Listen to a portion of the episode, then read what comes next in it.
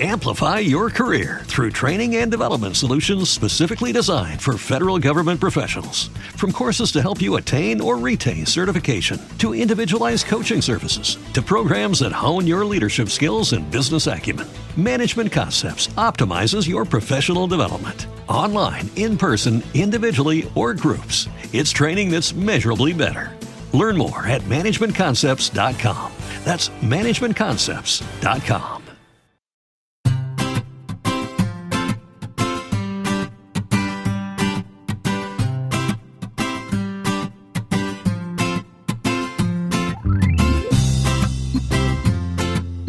Bienvenidos al capítulo 85 de Perspectiva, un podcast de Milcar FM donde analizamos cada semana todas las decisiones y estrategias de las empresas que nos rodean.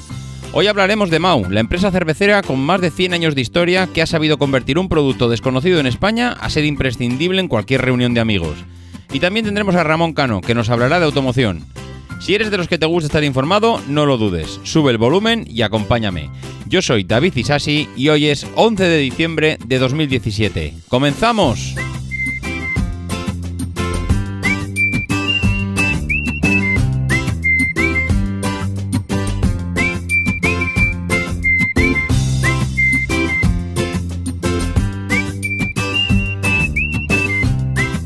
Muy buenas a todos, ¿cómo estamos? Pues aquí una semanita más. Esta semana, antes de empezar y, meternos de lleno con la empresa de la semana, Quisiera comentar una cosa, y es que hemos recibido pues varios comentarios, y la verdad es que pues muy agradecido por ello, de eh, la calidad del audio de los colaboradores. Es verdad que, bueno, pues eh, se nota, se nota diferencia entre grabar en un sitio cerrado, pues como estoy grabando yo, con un entorno bastante controlado, a bueno, pues a un colaborador que en, en algunos casos pues no tiene un micro eh, bueno, iba a decir un micro con cierta calidad, pues porque le hemos pedido que haga unos audios, porque no le ha dado tiempo a comprar nada, pues porque no está preparado, no está preparado. Bastante han hecho algunos de ellos con echarnos una mano aquí en perspectiva y, colaborar.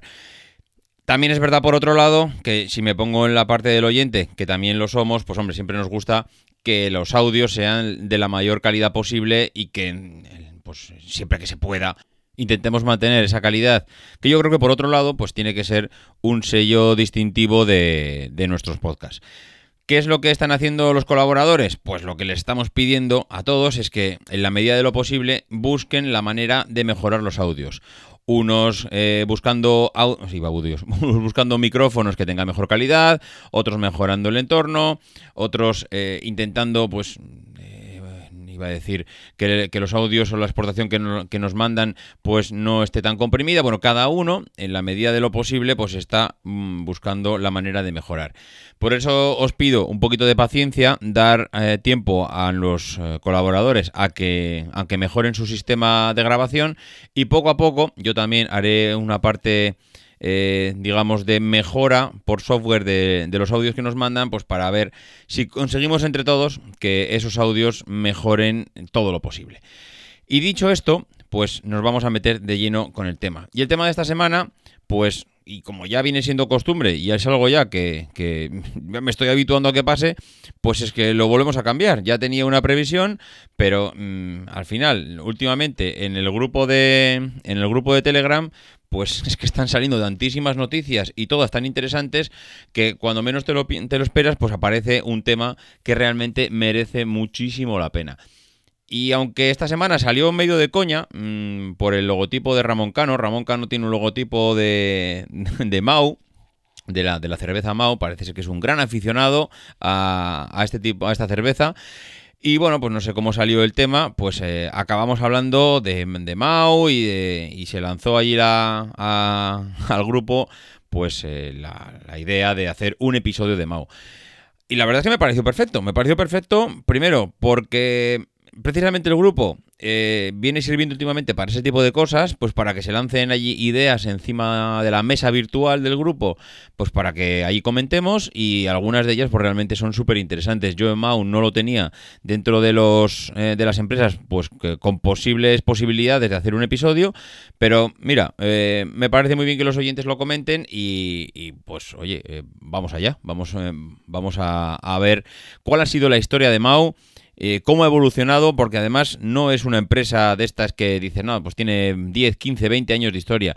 Mau tiene más de 100 años de historia. Son de estas empresas que siempre están ahí y nunca te paras a pensar qué es lo que ha habido detrás. Y lo que ha habido detrás de Mau es una auténtica pasada. Es una cervecera de origen española, está fundada en Madrid en el año 1890 con el nombre de Hijos de Casimiro Mau, fábrica de hielo y cerveza. La empresa destacó muy pronto por la calidad de la producción en un país donde no, no éramos un país de tradición eh, cervecera, éramos un, país más de vinos y que hemos acertado, acertado, no, aceptado la cerveza pues mucho más tarde, ¿no? Ha sido ya durante el siglo XX eh, cuando ha sido una de las importantes apuestas del mercado español, la cerveza. Bueno, pues la denominación procede del apellido, como ya habéis supuesto, de la familia que estuvo al frente de la compañía durante casi un siglo. Ojo, casi un siglo propiedad de la familia. Esto ya sabéis que es algo muy excepcional, no es muy habitual que padres, hijos y nietos mantengan la empresa a flote con una estrategia realmente interesante. Bueno, pues en este caso ha sucedido. Eh, la compra eh, tras la compra de San Miguel a finales del año 2000, pues se transformó en un grupo empresarial que, bueno, ya, llegaremos, ya llegaremos a eso. Eh, como decíamos, mm, Casimiro Mau Bierans, no sé cómo se pronunciará esto, no sé si es un eh, apellido francés, si es un apellido alemán, no sé qué tipo de apellido es. Es un, él es francés, francés de Lorena, que contrae matrimonio con una madrileña, con Brígida Solana Fernández, y con esta mujer tiene tres hijos y dos hijas. Casimiro puso en marcha en 1850 junto a su socio una fábrica de papel pintado llamada Las Maravillas, que abandona en el año 59. Decide eh, entonces instalarse en la Plaza del Limón y construir la fábrica El Arco Iris, gran fábrica de colores al temple y al óleo. Esto, bueno, podéis imaginar lo que tiene relación con la cerveza. Nada, absolutamente nada. Bueno, pero él le da por ahí, se le nota ya ese, esa inquietud por emprender y son sus hijos a su muerte los que crean una de las empresas eh, pioneras en España en la producción de cerveza. Bien, pues esa fábrica de hielo y cervezas, la primera sociedad mercantil Hijos de Casimiro Mau, está formada por Alfredo Enrique, Luis y Carolina Mau Solana para la fabricación y venta de hielo, colores y barnices. Ojo al dato, vaya, vaya mezcla eh, que tienen como, como empresa fundacional, la verdad. Bien, eh... La empresa se constituye el 30 de octubre del año 1889 por los hermanos como una sociedad regular colectiva, cuando se hacen con los servicios del maestro cervecero alemán Konrad, Stauffer, empiezan a producir eh, cerveza. La primera fábrica se construye en la calle Amaniel, número 29 de Madrid, eh, la zona del ensanche y bueno, comienza a funcionar el 1 de febrero de 1891. Actualmente es la sede del Museo ABC de Dibujo e Ilustración. Qué curiosidad. Esa fábrica se se equipa con material industrial procedente de Alemania que entra en España pues, a través del puerto de Valencia y desde los, desde los inicios ya elaboran el tipo de cerveza Pilsen. El agua empleada en la fábrica de Amaniel procede de la distribución canalizada que, que acababa de realizarse del recién inaugurado canal de Isabel II y el lúpulo, que es muy difícil de cultivar en los campos de España, se importaba de Alemania procedente de las proximidades de Nuremberg. La malta era de origen nacional y procedía de los campos de Aranjuez, y de esta forma, en marzo del 91, empieza la comercialización de la cerveza. Mau ofrecía dos tarifas diferenciadas. Mira, y qué curioso, ya empiezan un poquito a segmentar al cliente. Según el tipo de botella, estuvieran pasteurizadas o no. Esto, pues como hemos comentado, dependía de los clientes, y las botellas tenían una vida de almacenaje mayor, pero el coste aumentaba un 20%. Hay que considerar que el vino embotellado conserva un bueno, el buen sabor durante años, pero la cerveza no. La cerveza en aquella época se estropeaba si no se consumía, si no se consumía muy pronto. La verdad es que tengo curiosidad si la cerveza de hoy en día es igual que la de antes o ha mejorado ese, ese periodo de caducidad. Mm, sé que la, evidentemente como cualquier producto tiene su caducidad, pero no sé si es eh, mucho inferior mucho más inferior al que, al que tiene el vino o es, o es similar a día de hoy.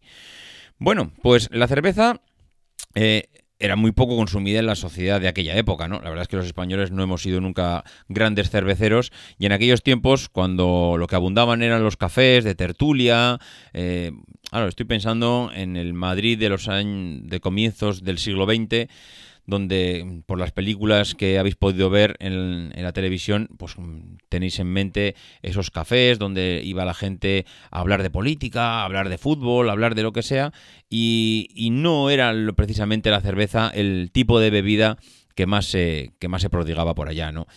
Eh, la fama de Mau empieza a crecer cuando empieza a ganar premios internacionales de calidad, premios que pronto muestran pues, eh, las etiquetas de la botella. Ellos entienden que lo que tienen que hacer para hacer difundir todos esos premios es precisamente ponerlos en su producto para, para que se conozcan. Y el éxito de la venta de cerveza relega la producción de otros bienes a un segundo plano. Eh, ya hemos comentado que la fábrica eh, bueno, empieza em, destinada a diferentes tipos de productos, pero como ven que la cerveza les empieza a llevar eh, por un camino de éxito, pues empiezan a aparcar el resto de productos y se centran principalmente en, en la cerveza. Mau eh, fue una de las primeras empresas que empleó tecnología de compresores frigoríficos en toda la cadena de producción de la cerveza y la compañía pues mm, deja eh, de producir los colores y los barnices eh, a principios del siglo XX y continúa produciendo las barras de hielo hasta los años 70. ¡Uf, qué barbaridad! continúan con el negocio del hielo hasta los años 70 cuando ya deciden, creo que de forma inteligente, abandonar ese negocio. Ojo, porque alguno podría decir, oye, pues si ya tienen un negocio eh, como es el de la venta de hielo, ¿por qué abandonan esa diversificación que ya tenían? Hombre, realmente, si comparamos los dos negocios, el de la venta del hielo como el de la venta de la cerveza, seguramente no, vamos, es como comparar eh, un transatlántico con un barquito de pesca pequeño. Mm, seguramente eh, no para ellos eso no era diversificar. Diversificar es lo que hicieron después y, ya llegaremos a eso.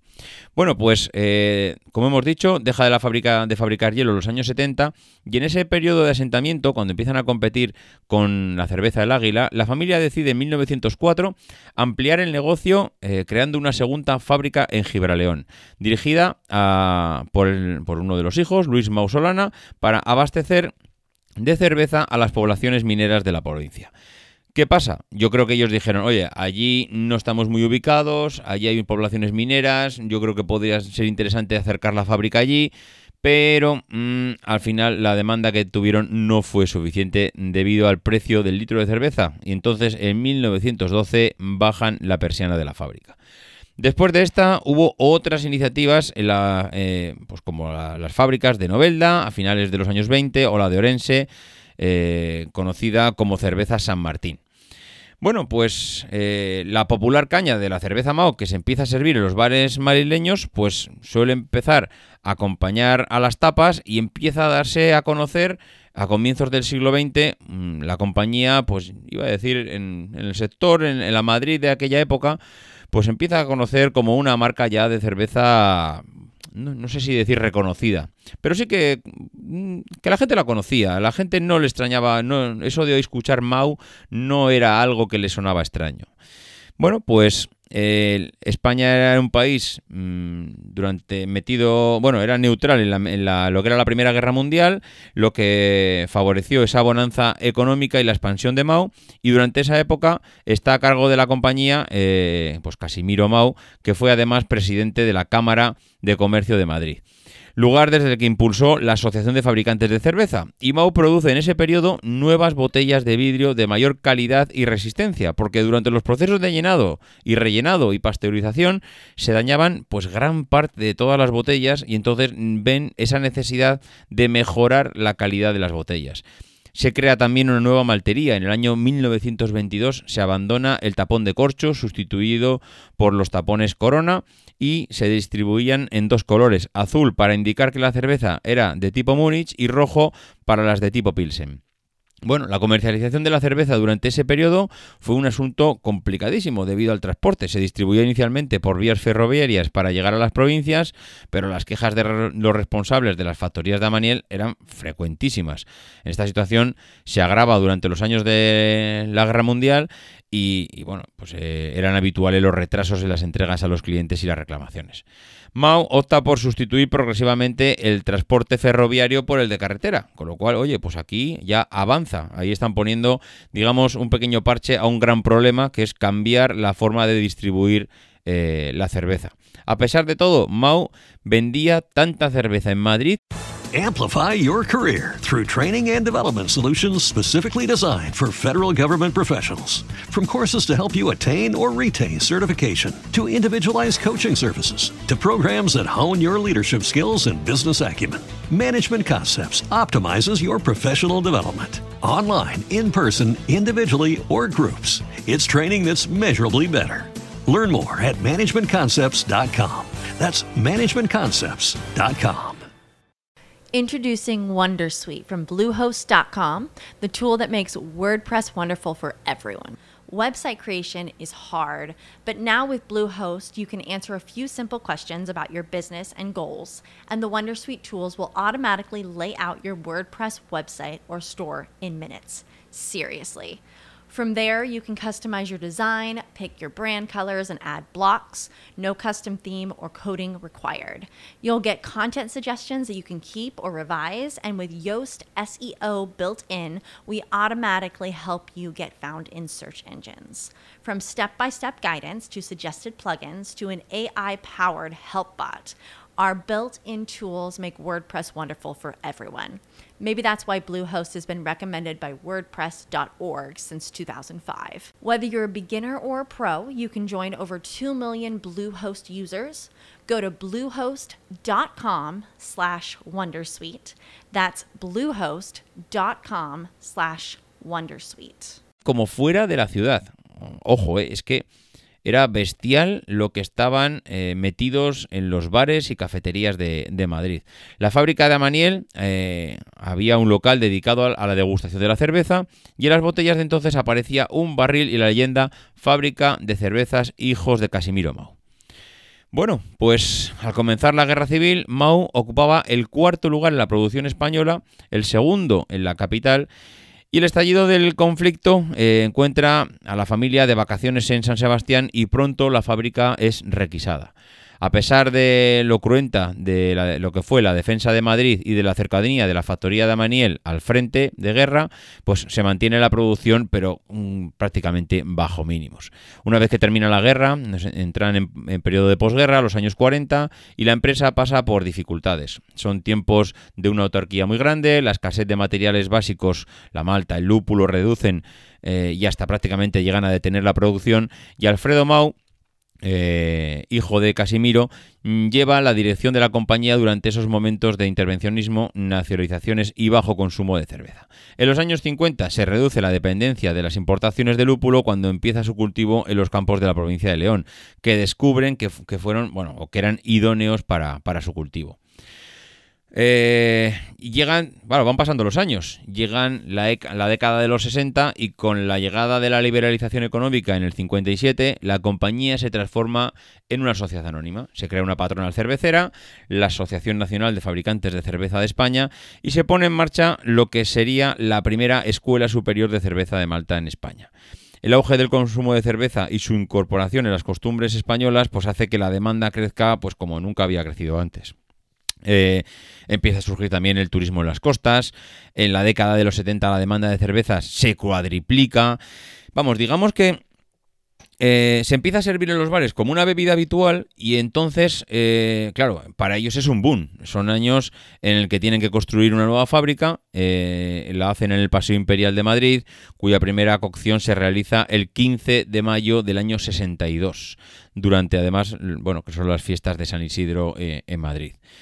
Bueno, la nueva fábrica estaba diseñada para producir medio millón de hectolitros anuales y la década de los 70 era, fueron ya capaces de crear un millón de hectolitros. Una barbaridad para, para la época, una empresa de estas dimensiones.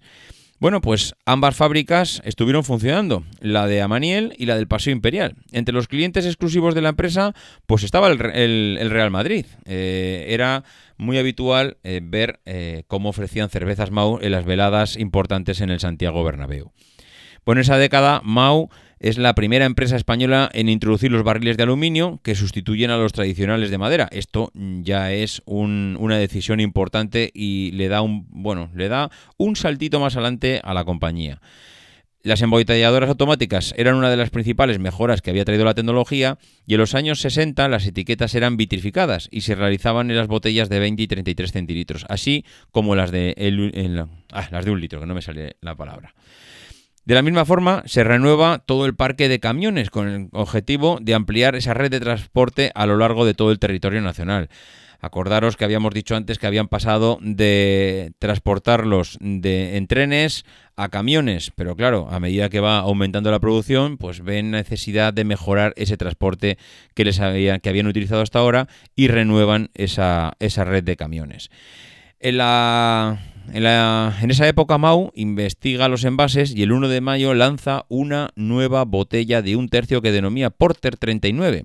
Evita de esta forma polémicas judiciales con el Águila, con su diseño de la botella Steyer. En el año 66 se impulsa una nueva forma de expender la cerveza en barril, los equipos Cornelius, que no sé, bueno, si busquéis en Google veréis que es una especie de depósito eh, que, bueno, al final es una digamos, es una primera creación de lo que hoy en día conocemos como el tirador en los bares.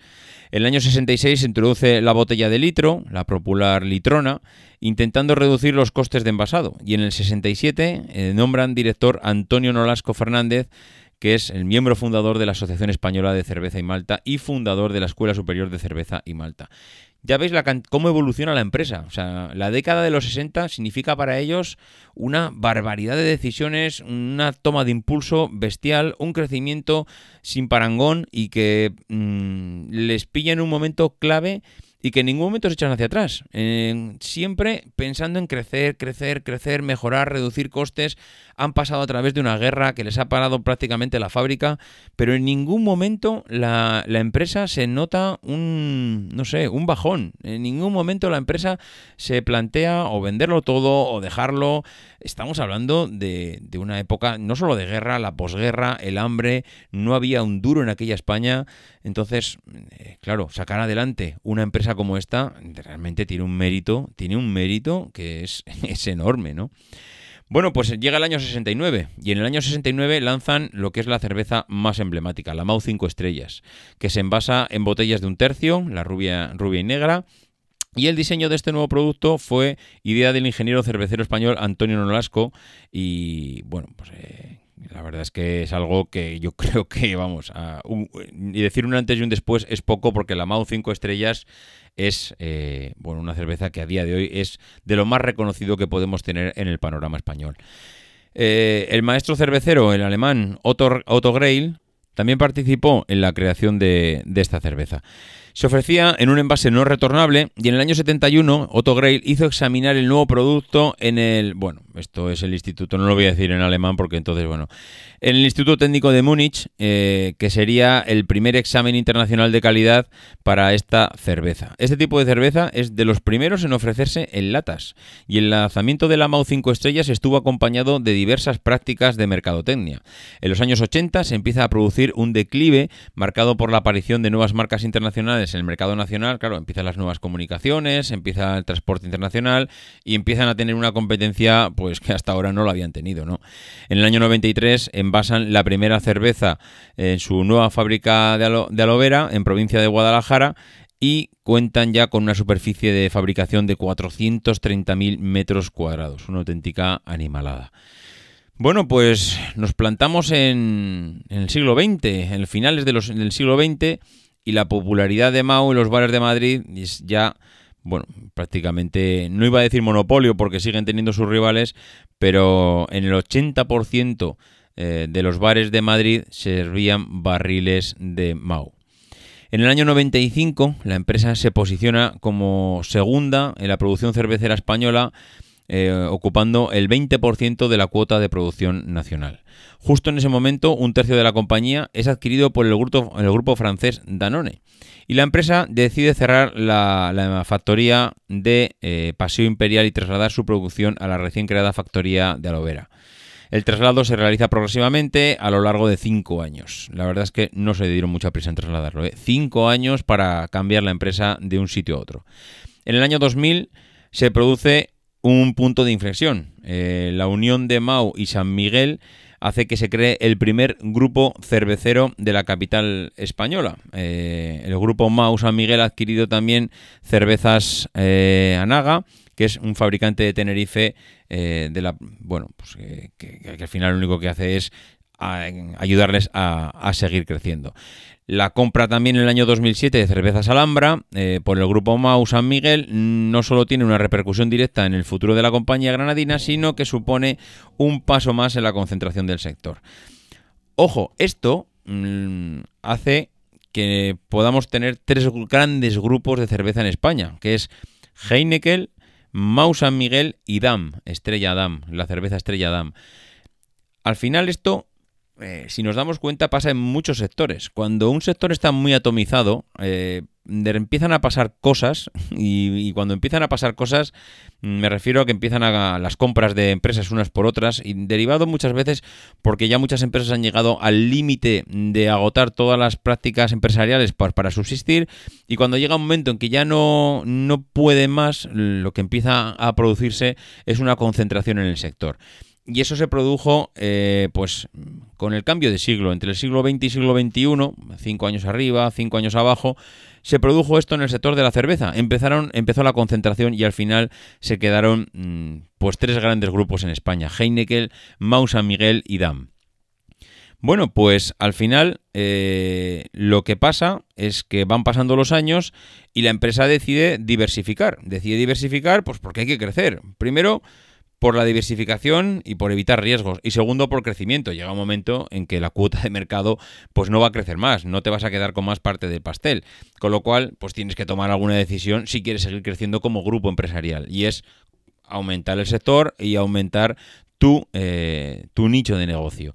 Bueno, pues adquieren la totalidad del capitán de la sociedad Balneario y Aguas Solán de Cabras, la división de aguas y zumos del Grupo Osborne, como una muestra de, esa diversificación que estaban buscando y con el fin de reforzar esa posición en el sector español de bebidas, según informó el comunicado que emitió la compañía. Por otra parte, además, Solán de Cabras, que había contado en aquel momento con el BBVA como un asesor fuerte para ver qué decidían, pues eh, ayuda eh, a posicionar a Mau dentro del mercado de las aguas premium a nivel nacional e internacional. Con esta compra, eh, Mau San Miguel incorporaba la división de aguas y zumos de Osborne, que incluye además eh, el refresco vitaminado Bisolán y los zumos Solán de cabras y fruta esencial.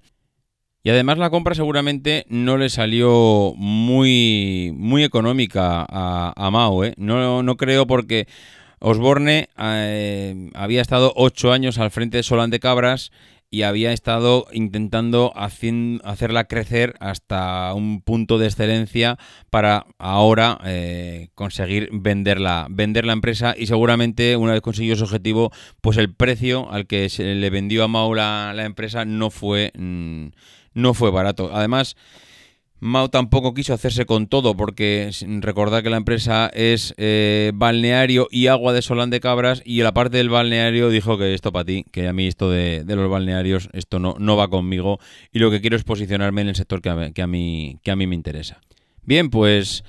Yo creo que ha sido un repaso mm, de toda la historia de Mao, de todo, mm, bueno, cómo ha ido creciendo durante todo el siglo XX, cómo ha ido ampliando sus fábricas, cómo ha ido ampliando sus métodos, cómo ha ido cambiando eh, la forma de distribución de una manera a otra a medida que ha ido aumentando las necesidades cómo superó pues una época de, continuas guerras, una época muy convulsa que lo hizo, que le hizo pasarlo pues bastante mal y cómo eh, a medida que ha ido llegando los finales del siglo XX eh, la estrategia ha sido de crecimiento para llegar a equipararse a los grandes del sector.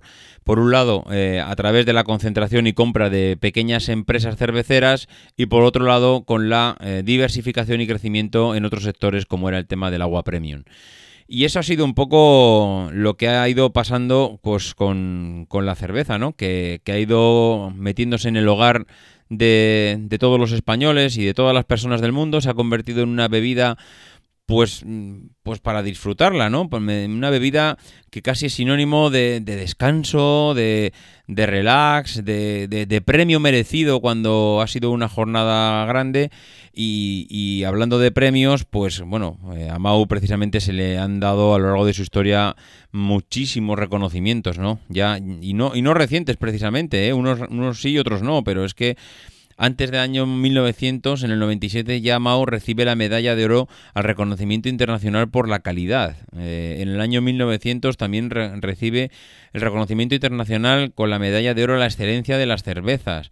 Y en el año 2007, esta silla más reciente, la fábrica de Mao obtiene el certificado ambiental EMAS, que este certificado ambiental es un peldaño más en la, en la norma ISO 14001 de, medio ambiente. La verdad es que pues ha sido una cerveza que ha ido mejorando y afianzándose con el paso de los años y que ha ido entrando en el hogar de todas las personas y eso ha hecho que haya crecido tantísimo y que sea tan reconocida. Tiene muchísimos productos, tiene la Mao clásica, que antes era conocida como la Mao original, la Mao 5 estrellas, la Mao Sin, la Mao negra clásica, eh, la Mao Light, la Mista Sandy, la... bueno, no sé, es que tiene la Mau Limón. No sé, realmente ha conseguido una gama y un portfolio de, productos bastante grande y desde luego que, que, será, será difícil que además dejemos de verla porque está tan metida. Amplify your career through training and development solutions specifically designed for federal government professionals. From courses to help you attain or retain certification, to individualized coaching services, to programs that hone your leadership skills and business acumen, Management Concepts optimizes your professional development. Online, in person, individually, or groups, it's training that's measurably better. Learn more at managementconcepts.com. That's managementconcepts.com. Introducing Wondersuite from Bluehost.com, the tool that makes WordPress wonderful for everyone. Website creation is hard, but now with Bluehost, you can answer a few simple questions about your business and goals, and the Wondersuite tools will automatically lay out your WordPress website or store in minutes. Seriously. From there, you can customize your design, pick your brand colors, and add blocks. No custom theme or coding required. You'll get content suggestions that you can keep or revise, and with Yoast SEO built in, we automatically help you get found in search engines. From step by step guidance to suggested plugins to an AI powered help bot. Our built in tools make WordPress wonderful for everyone. Maybe that's why Bluehost has been recommended by WordPress.org since 2005. Whether you're a beginner or a pro, you can join over 2 million Bluehost users. Go to bluehost.com slash Wondersuite. That's bluehost.com slash Wondersuite. Dentro de de, de los hogares, que, que, es algo ya prácticamente esencial.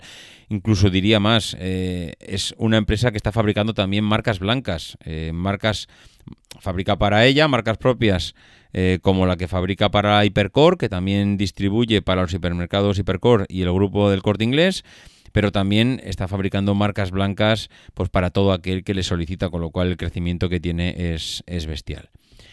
Bueno, pues esta es la parte que yo tenía preparada con, con respecto a Mau. Y ahora pues os voy a dejar con Ramón Cano que os trae una píldora de, del tema de automoción. Bueno, una píldora que esta vez no es una píldora, es una es todo el paquete de pastillas entero, porque Ramón cuando se pone a grabar, pues la verdad es que eh, pierde el cronómetro. Y yo encantado, ¿eh? Yo encantado porque cada vez que escucho hablar a Ramón es como una enciclopedia abierta del mundo de la automoción. Con lo cual le dije una vez que, intentara grabar al menos cinco minutos y, la verdad es que, mira, de ahí para adelante eh, sin ningún problema, Ramón. Te puedes estirar todo lo que quieras como, como es el caso. Os dejo con Ramón. Hola, eh, soy Ramón Cano y esta vez eh, voy a hablar sobre emisiones de CO2, cómo afecta a los fabricantes de automóviles globales y qué efectos ha tenido en la compra de Opel por parte de PSA, para poner un poco el mundo de la automoción en perspectiva. Comenzamos hablando del CO2, que no es un contaminante ni se encuentra dentro de los elementos considerados polución. ¿Por qué?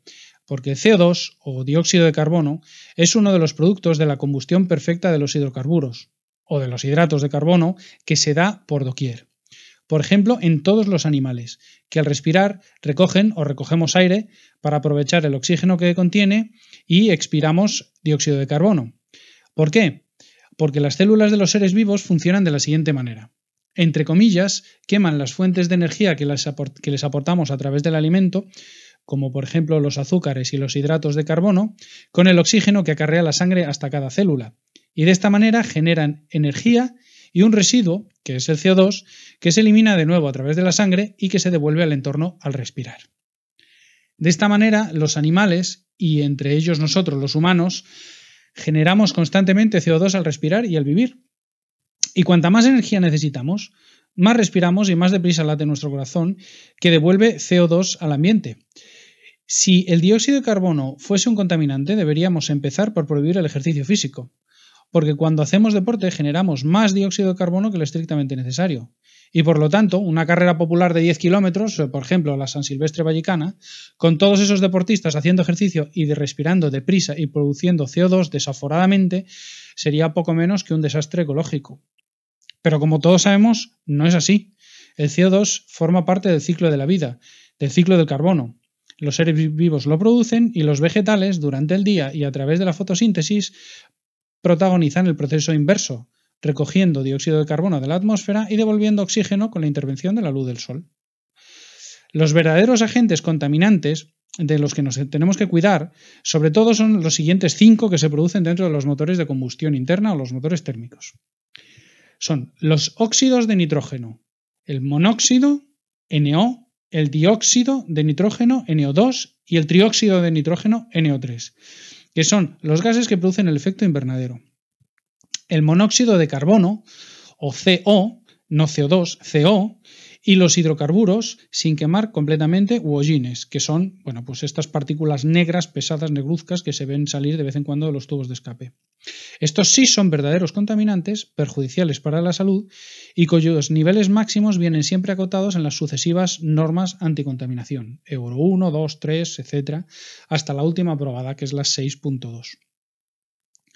¿Y por qué el CO2 Mm, se hizo famoso hace 20, 25 años? Bueno, pues se hizo famoso por el proteccionismo europeo. En España, hace 20 años se empezó a promocionar el gasóleo como combustible. Eh, en España, perdón, en Europa. ¿Por qué? Pues porque había mm, tres grupos bastante, grandes eh, que, bueno, pues que estaban empujando mucho como combustible europeo al gasóleo, que eran PSA, es decir, eh, Peugeot Citroën en aquel momento, el grupo Volkswagen con Seat, Audi, Volkswagen y después Skoda, y Fiat, el grupo Fiat. Eh, estos tres, eh, estas tres corporaciones automovilísticas, bueno, pues iniciaron una carrera por, bueno, por el desarrollo de los motores diésel y la, la, mejora de los motores diésel, porque los motores diésel ya existían hace años, ¿no? Pero bueno, se refinaron y se consiguieron, bueno, pues cotas de, eh, de, rendimiento eh, a través de, la utilización eh, general de turbos y bueno pues se, llegaron a rendimientos muchísimo más altos que anteriormente.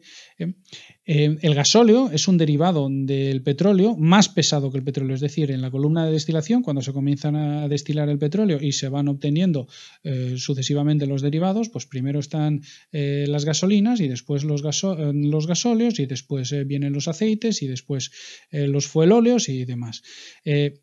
De natural, por lo tanto, obtener gasóleo, eh, que es un derivado, como digo, más pesado del, petróleo, pues es más caro. Es decir, y, y, de hecho, antes de impuestos, la gasolina es más barata y el gasóleo es más caro. Pero bueno, como eh, era un combustible que se utilizaba sobre todo eh, en el sector profesional, bueno, pues estos tres, estas tres corporaciones eh, invirtieron mucho y desarrollaron motores que, bueno, pues que, tenían mucho más par motor, tenían una curva de potencia mucho más plana, porque la, utilización de turbos permitía buenos rendimientos incluso a regímenes de giro más bajos que los tradicionales motores de gasolina, etc. ¿Y qué hicieron?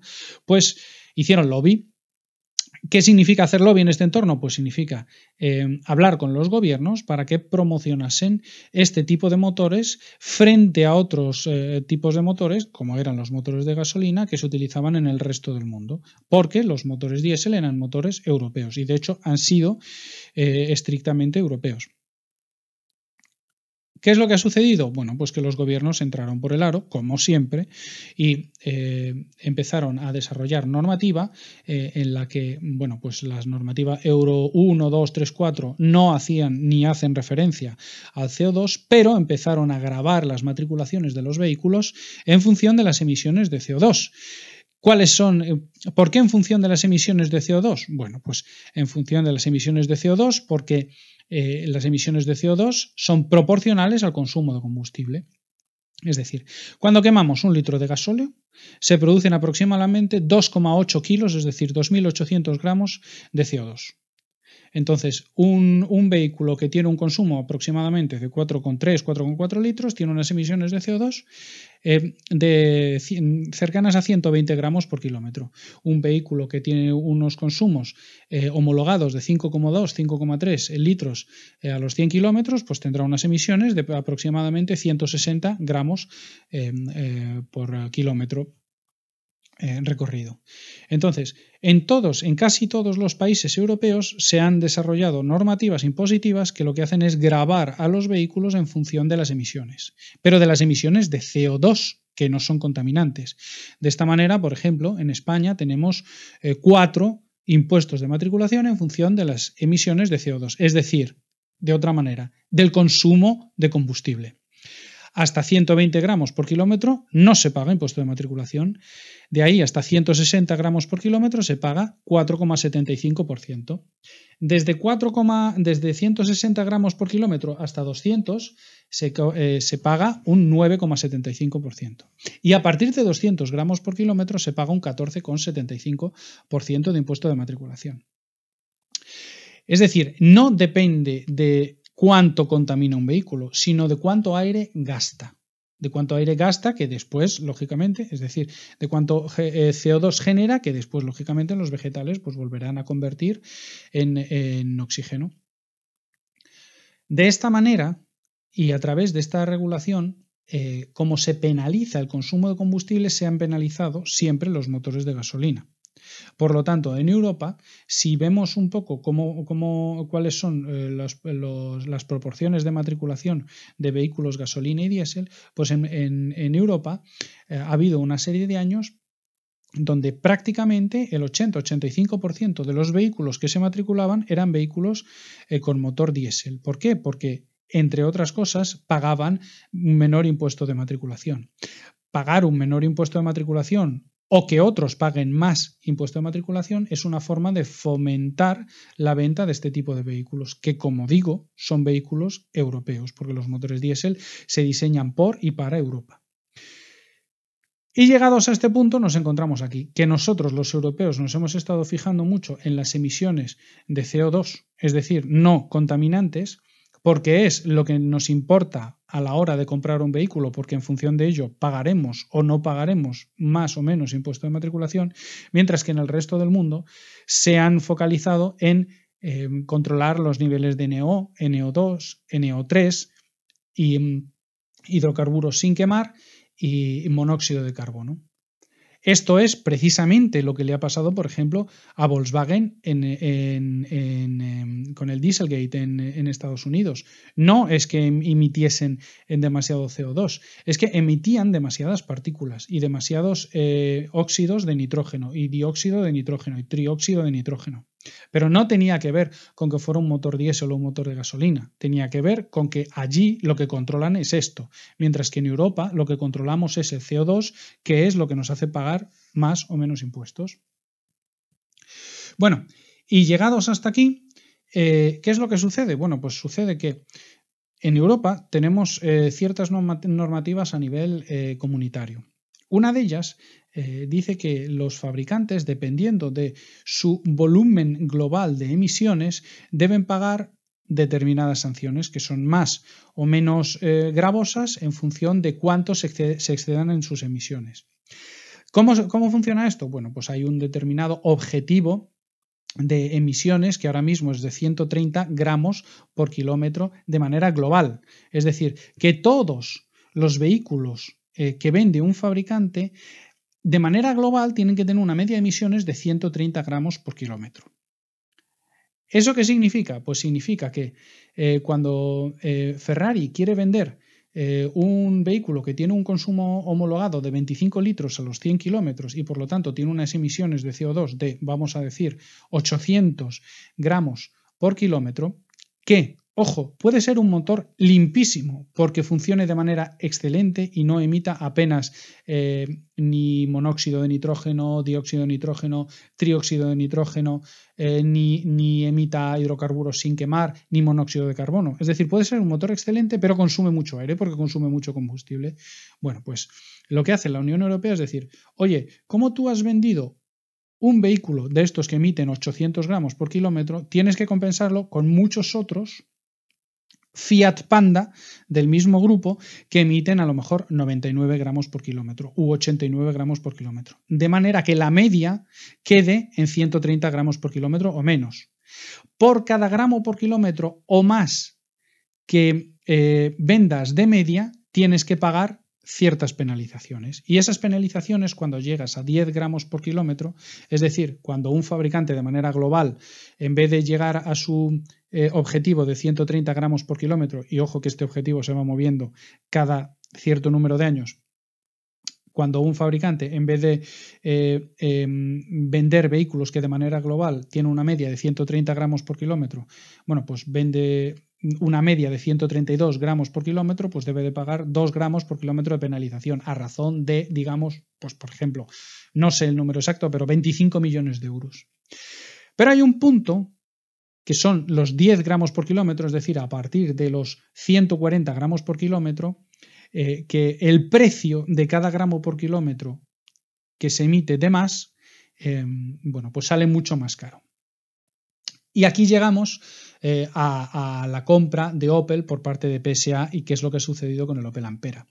Eh, como, como vemos, los fabricantes funcionan en grupos automovilísticos. Y las emisiones de un eh, Lamborghini Huracán, por ejemplo, se, compensan con las emisiones de un Seat Ibiza y un Lamborghini Huracán que emite 800 gramos por kilómetro, de nuevo como el Ferrari, pues se compensa con muchos Seat Ibiza que se venden en España o con algunos Seat Arosa o con Volkswagen Golf ETDI e o, Blue Motion que tienen 99 o Amplify your career through training and development solutions specifically designed for federal government professionals. From courses to help you attain or retain certification, to individualized coaching services, to programs that hone your leadership skills and business acumen, Management Concepts optimizes your professional development. Online, in person, individually, or groups, it's training that's measurably better. Learn more at managementconcepts.com. That's managementconcepts.com. 69 o 89 gramos por kilómetro, de manera que, de manera global, ese fabricante en toda Europa, la media de lo que ha vendido se sitúa en 130 o menos. Bueno, pues desde aquí que llega el grupo PSA y compra Opel. Y compra eh, el grupo Opel por 1,3 billones de euros 650 en pagados en metálico, 650 millones pagados en metálico y 650, eh, otros 650 millones en futuros, y se encuentra con un panorama mm, bastante complicado. ¿Por qué? Porque Opel hasta ahora eh, no, se había, no había dedicado mucha, mucha inversión en ingeniería a desarrollar motores eh, que consumiesen menos combustible. Y por lo tanto, el objetivo, mm, eh, el objetivo de los 130 gramos eh, por kilómetro de manera global, como grupo General Motors lo estaba cumpliendo en Europa, pues haciendo eh, un, mix adecuado de las ventas eh, de, los Corsa pequeñitos, los Astra pequeñitos, eh, con los Insignia más grandes y con los vehículos de gasolina, de manera que, bueno, que al fin y al cabo, al fin y a la postre, cambiando los, los precios de los productos, vendía más de unos y menos de otros y de esa manera equilibraba la balanza y llegaba pues a sus 130 gramos, que dentro de poco tienen que ser 99 gramos por kilómetro, en el año 2022, si no recuerdo mal. Y claro, un motor eh, nuevo no se desarrolla de la noche a la mañana, sino que bueno, pues eh, tiene su periodo de, desarrollo, que normalmente son cuatro o cinco años. Entonces, ¿qué se ha encontrado PSA? Pues PSA se ha encontrado que Opel confiaba en las ventas del Opel Ampera, que como todos sabemos es un vehículo 100% eléctrico, es un, en, realidad es un Chevrolet Bolt, que es un vehículo 100% eléctrico y por lo tanto sus emisiones de CO2 son cero. Entonces, hasta ahora Opel se podía permitir seguir vendiendo motores que consumían un poco más eh, porque con las ventas de la Ampera compensaba y entraba dentro de esos, de esos 130 eh, gramos por kilómetro de media global que tiene que, tiene que vender el grupo General Motors en Europa. Pero ¿qué es lo que sucede? Que Opel podía hacer eso hasta ahora, porque le compraba a Chevrolet el, Chevrolet Bolt. Pero ahora, cuando Opel ya no, forma parte del grupo General Motors, sino que forma parte del grupo PSA, pues la cosa cambia. Y todos los modelos europeos los puede seguir vendiendo, pero el Chevrolet Bolt no. ¿Por qué? Pues porque el Chevrolet Bolt, que en Europa se llama Opel Ampera o Vauxhall Ampera en UK, este vehículo lo compraba Chevrolet a un precio, vamos a decir, intercompany, un precio acordado entre las compañías. Pero claro, eh, ahora que ya no forma parte del grupo General Motors, no tiene por qué, eh, General Motors no tiene por qué seguir vendiendo desde Chevrolet hasta Opel un vehículo de estas características a ese precio. ¿Y qué es lo que han hecho?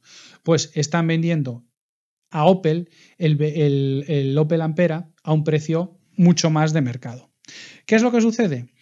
Que en este nuevo escenario en el que Opel por sí sola no es capaz de cumplir los 130 gramos por kilómetro hora y los 99 gramos por kilómetro dentro de, de, 4 o 5 años, pues em, PSA, eh, sin poder comprar Chevrolet Bolt de manera eh, económica, es decir, ahora por lo que parece Chevrolet le vende a Opel em, el Chevrolet Bolt a un precio que hace que Opel lo venda en el mercado con unas pérdidas aproximadas de 10.000 dólares por vehículo, pues en esta situación eh, PSA tiene que decidir entre eh, dejar de vender una serie de vehículos Opel como el Ampera que le da pérdidas y a cambio, que le da muchas pérdidas, y a cambio dejar de, de, vender ciertos motores que son muy contaminantes, pero que son sus top de ventas, perdón, no muy contaminantes, que generan mucho CO2, eh, o bien empezar a, cambiar eh, su, plan de incorporación de Opel dentro del grupo PSA y acelerarlo muchísimo de tal manera que en el, año 2021 la mayor parte de los motores que equipen los Opel sean ya, eh, sean ya em, motores del grupo PSA, que sí son motores, digamos, em, económicos en términos de consumos de CO2. Y así está la historia. Eh, ahora mismo PSA eh, ha planteado la Junta de Arbitraje que mm, quiere no pagar o quiere recuperar eh, de parte de, de, General Motors 650 millones de euros porque entiende que el trato no ha sido un trato justo y que no contaban con toda la información y que cuando han contado con la información suficiente se han dado cuenta de que Opel por sí sola era una marca destinada a descarrilar porque de ninguna manera por sí sola era capaz eh, mm, de, cumplir los 99 eh, gramos por eh, kilómetro de consumo de CO2 o de, generación de, CO2 que, tienen que tener para el año 2021. Entonces ahora mismo PSA, bueno, pues se ha encontrado que ha comprado algo que realmente no era exactamente lo que esperaba, porque ha comprado una marca que según fuentes de PSA está 5 o 6 años retrasada desde el punto de vista de la ingeniería de motores que no puede seguir aplicando la misma estrategia que aplicaba Opel dentro del grupo General Motors de comprar eh, Chevrolet Bolt y decir que son Opel Ampera para compensar sus emisiones de manera global, porque ahora el Chevrolet Bolt resulta que es un modelo que ya está fuera del grupo y por tanto es mucho más caro. Y además eh, que PSA, que tenía, bueno, en su pipeline tenía bueno, sus ideas de desarrollo de producto, con sus calendarios de lanzamientos y demás, pues de momento ha tenido que cambiar todo esto y cuando parecía que al final Opel sería 100% tecnología PSA o tecnología Opel PSA compartida en el año 2024, pues ya en PSA están diciendo que eso hay que cambiarlo todo y que hay que hay que llegar al año 2021 con ya toda la renovación de los motores de Opel eh, realizada. Y también eh, siguen eh, bueno, pues, em, reclamándole a, General Motors, como hemos dicho, 650 millones porque bueno, en la due diligence no fueron capaces de, encontrar este, bueno, pues este, este pequeño sapo que se han encontrado dentro de, dentro de Opel. Y esta es la razón por la cual eh, Opel ha dejado de vender el Opel Ampera en Europa. Opel ha dejado de vender el Opel Ampera en Europa porque eh, fuera del paraguas de General Motors, bueno, pues eh, resulta que se han dado cuenta que por cada vehículo que pierden, pero que por cada vehículo que venden, pierden 10.000 euros. con lo cual, bueno, pues es eh, estar entre la espada y la pared. O pierdo 10.000 euros por todos estos vehículos que se venden eh, de maravilla en Europa del Norte, o no cumplo em, mi media de emisiones eh, a nivel grupo, porque ahora mismo Opel ya computa dentro del grupo PSA y entonces sería que no cumplir ni Opel, ni Peugeot, ni Citroën, ni, ni DS. Entonces, bueno, pues se encuentran eh, realmente entre la espada y la pared y esto les va a costar mucho dinero. De hecho, las acciones de, PSA bajaron un 4,5% la semana pasada y las acciones de, Opel eh, pues un, 0,5%. Bueno, el mundo, el mundo es complejo. Se encuentran, se encuentran en esta situación precisamente por el, intervencionismo eh, europeo y porque, bueno, pues Europa para proteger y promocionar los motores diésel eh, hace 15, 20 años y para promocionar producto 100% europeo, eh, pues em, se ha ido focalizando en este tipo de normativas que nos han llevado a un callejón sin salida. Porque ahora mismo, pues bueno, estamos con motores diésel que hay que tener en cuenta que los motores diésel eh, generan menos CO2, es decir, consumen menos aire porque consumen menos combustible, pero por el otro lado son mucho más contaminantes que los motores de gasolina. Es decir, vuelvo a explicar que producen mucho más eh, monóxido de carbono, muchos más hollines hidrocarburos sin quemar y muchos, muchos más monóxido dióxido y trióxido de nitrógeno. Claro, el Opel Ampera pues es un desastre porque ahora mismo en los mercados de Europa del Norte pues eh, deja de tener presencia. ¿Qué es lo que sucede en, los mercados de Europa del Norte? Podemos pensar que a lo mejor en Suecia, en Noruega, eh, en Dinamarca eh, se venden casi todo vehículos eléctricos porque están mucho más concienciados que, que, los países que estamos un poco más al sur, ¿no? Pues no, no es así, no es así. Eh, esto es lo de siempre. Eh, al final los mercados los, los, manipula quien puede y que tiene el control de poner o quitar impuestos. Entonces, bueno, pues hace poco hablaba en un supercharger con un, con un danés y me decía, ya no recuerdo si era danés o era noruego, creo que era noruego, y me decía que, él tenía un Tesla, que estaba muy contento y que tampoco tenía muchas más opciones. Dice, porque el Tesla le había costado 92.000 o 94.000 euros, que era eh, ver un Tesla Model S. Eh, y, y, sus alternativas hubieran sido un Volkswagen Golf que le hubiese costado 88 o 90 mil euros. Sí, 88, 90 mil euros. ¿Por qué? Pues porque en Dinamarca en Noruega, en este tipo de países, el impuesto de matriculación es un 130%. Es decir, que un vehículo de 40.000 euros, eh, el, el, 130% de 40.000 euros son 52.000. Es decir, que lo que originalmente te costaba 40.000, después de impuestos, te cuesta 92.000. Sin embargo, un vehículo eléctrico que es, como es eléctrico, no emite, no emite CO2, bueno, pues están bonificados, no tienen que pagar este impuesto y aunque el vehículo te cueste 88.000 euros o 90.000 euros, después de impuestos te sigue costando lo mismo. Y esta, y no otra, es la verdadera razón por la que en los países del norte de Europa este tipo de, fiscalidad es la que hace que se promocionen tanto los vehículos eléctricos y que cuando se habla de cuando se, controlan las cifras de matriculaciones de vehículos eléctricos, y híbridos enchufables y demás, los países nórdicos aparecen como los primeros en matriculación de eléctricos. Sí, pero no porque la gente esté desesperada por conducir vehículos eléctricos, sino porque un vehículo térmico les cuesta lo mismo. Y entre, eh, eh, a la hora de elegir entre un térmico y un eléctrico, bueno, pues eligen un eléctrico porque si me cuesta lo mismo, pero el combustible me sale más barato, pues al final es mejor un eléctrico. Lógicamente, si penalizamos a todos los demás, pues al final el eléctrico, por la vía de penalizar vía impuestos a todos los demás, pues es competitivo. Pues ahí nos hemos encontrado que Opel, que tenía un gran mercado en todos los países de Europa del, Norte eh, con, su, con su Ampera, ya no lo tiene porque Opel cada vez que vende un Ampera pierde aproximadamente 10.000 dólares y además eh, con todos estos Opel Ampera que ya no venden, no es capaz de, conseguir llegar a sus objetivos de 130 gramos por kilómetro de manera global en emisiones en sus vehículos vendidos en toda Europa y por lo tanto tendrá que pagar multas.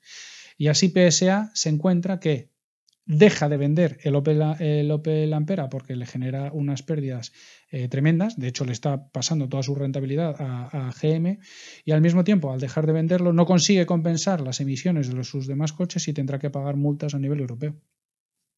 Y esto, bueno, pues esto es lo que os quería contar. Ahora mismo parece ser que las multas a las que se podría enfrentar el grupo PSA, eh, pues eh, si, llegase a una media de 143 o 144 gramos por, kilómetro de manera global, están hablando ya de multas que hablan de un billón de euros. Es decir, no es moco de pavo. Esto destroza cualquier. O sea, no es asumible ni siquiera por, por, los, por, un grupo como PSA, que es uno de los grupos más, más, eh, más grandes en el mundo de la automoción. Y bueno, pues hasta aquí mi, mi, eh, mi, comentario de hoy. Espero que os haya, os haya gustado y bueno, pues eh, espero tener la posibilidad de hacer más en el futuro. Un saludo. Y con este audio de Ramón le vamos a poner punto y final al episodio de esta semana. Apenas nos quedan un par de episodios para acabar el año y encaramos ya las navidades y el, cambio de año y vamos directos al 2018. Nada más, los que queráis poneros en contacto conmigo ya sabéis, por correo electrónico davidcisasi.mac.com, en Twitter arroba maxatiné o en el grupo de Telegram que tenéis el enlace en la página de perspectiva de milcar.fm. Y precisamente ahí es donde podéis dejar los comentarios a este o cualquier otro episodio, emilcar.fm barra perspectiva. Os espero para cualquier comentario que queráis poner allí. Y ya sabéis lo que decimos todas las semanas, no dejéis de intentar ser uno de esos locos que hacen lo imposible por cambiar el mundo.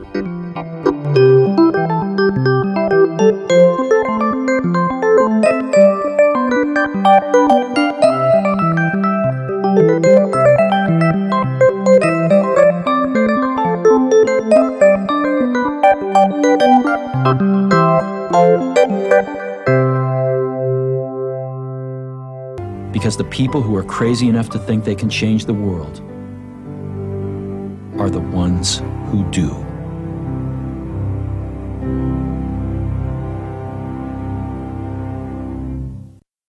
Amplify your career through training and development solutions specifically designed for federal government professionals. From courses to help you attain or retain certification, to individualized coaching services, to programs that hone your leadership skills and business acumen, Management Concepts optimizes your professional development. Online, in person, individually, or groups, it's training that's measurably better. Learn more at managementconcepts.com. That's managementconcepts.com.